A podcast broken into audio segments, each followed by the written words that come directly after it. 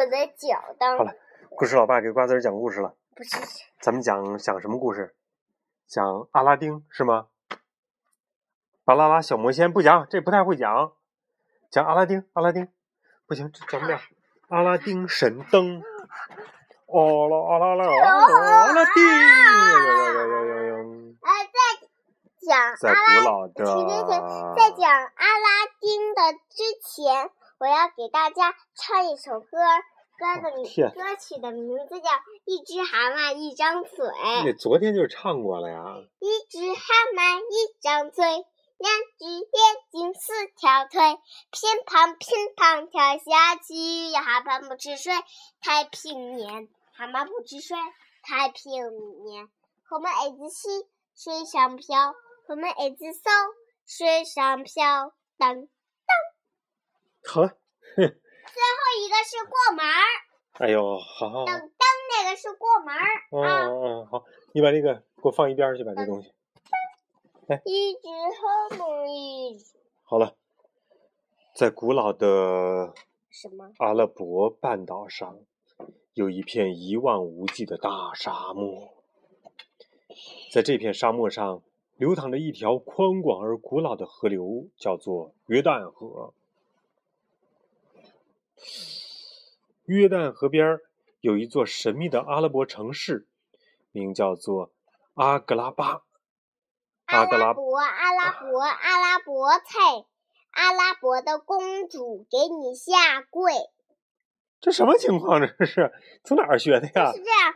你看，阿拉伯，阿拉伯，阿拉伯菜啊啊，的阿拉伯，阿拉伯，阿拉伯菜。嗯，完了。啊，好，继续讲故事吧啊！在约旦河边，这座城市叫做阿格拉巴。阿格拉巴城呢，不仅有金碧辉煌的宫殿，还隐藏着无数有关魔法和宝藏的秘密。这是什么东西？不知道呢。在约旦河边，有一片人迹罕至的荒漠。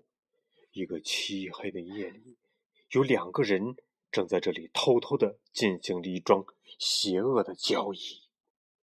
其中一个人骑在高大的马上，头上戴着阿拉伯人的帽子，身穿华丽的长袍。他满脸邪恶，瘦瘦的脸庞，尖尖的下巴，一只凶狠的大嘴鹦鹉停在他的肩上。他冷冷地盯着眼前的人说：“嗯哼，你来晚了。”另外的一个人呢，是一蒙面大盗，他扯下蒙在脸上的布，露出一张奸诈的脸。向您致以十二万分的歉意，他笑着说：“我不得不杀了一些人才取到这些东西。”说着，他从怀里掏出一样东西，原来是半只精致小巧的金蝉。在他正要把蝉递给骑马的人的时候呢，突然又把手收了回来，贪婪地说：“等等，你答应给我的财宝呢？”说着，他就想把半个金蝉收回衣袋里。可是，还没等他反应过来，那只大嘴鹦鹉突然呜飞了过来，从他手上把金蝉抢走，交给了骑马的人。骑马人接过那半只金蝉，从衣服里又掏出另外半只金蝉，慢慢的把它们合在一起。在两瓣蝉吻合在一起的瞬间，它一下子发出耀眼的金色光芒，突然活了起来，扇动着翅膀从骑马人手上飞了起来，就像流星一般，飞快的朝远处嗖飞了过去。快，快跟上它！骑马人一边命令着大盗，一边快马加鞭追了过去。过了很久，他们终于来到一座巨大的沙丘跟前。金蝉忽然在这里又分成了两半，变成两道金光，落到了沙丘上。远远看去，两道金光就像动物的眼睛一样。突然之间，狂风大作，沙丘开始动了起来。大地也跟着剧烈的呜颤抖起来了。嗯嗯嗯，骑马人胯下的马受到了惊吓，连连后退。随着一阵震耳欲聋的声音，沙丘突然高高的耸起来，变换成一只洞穴巨人的头。它有着铜铃般的眼睛、尖利的犄角和锋利的牙齿。只听它“哦”大吼一声，张开了血盆大口。它的嘴就像一扇大门，大门深处隐隐闪烁着光芒，引诱着人们想要去一探究竟。骑马人激动地说：“啊，经过这么多年的努力，我终于找到了奇幻谷！奇幻谷，奇幻谷，奇幻谷！”大嘴鹦鹉也跟着主人扑扇着翅膀，哇哇乱叫。原来呀，洞穴巨人张开的大嘴正是奇幻谷的入口。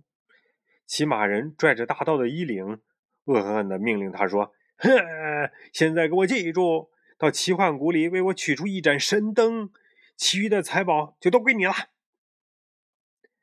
在阿拉伯的古老传说当中，奇幻谷里埋藏着数不清的财宝，而那盏神灯正是其中最神奇的宝藏。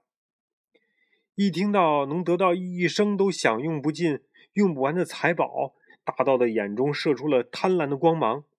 他摩拳擦掌，走到洞穴巨人的嘴边，他探头往里看了一下，果然看见一条。长长的台阶通往巨窟，呃，洞窟巨人深不见底的肚子里。他正要迈腿走下去，却被一股突如其来的力量给推了出来。洞窟巨人发出“轰隆隆隆隆隆”的声音，说道：“只有一个人可以进去，他是一个品格高尚的人，却像一块未经雕琢的璞玉一样深藏不露。”原来啊，这个洞穴不让这个。强盗进去是吧？嗯，会碰到谁呀？可是骑马的人呢不肯罢休，仍然催促大盗去取神灯。大盗害怕极了，呃，哆哆嗦嗦的再次进入洞穴巨人的口中。当他的脚刚刚触到台阶的时候，就听到洞洞窟巨人叹息一声：“唉！”一瞬间，空中卷起漫天的风沙，一下子吞没了大盗。找到他，找到那个深藏不露的人。洞窟巨人咆哮着，慢慢又变回了沙丘，再也不动了。接下来会讲什么地方呢？明天再讲啊。明天就讲这儿了。明天就会叫的见到一个谁呀？这个主角了，是不是叫做什么？对，叫阿拉丁。好了，明天再讲了啊，该睡觉了。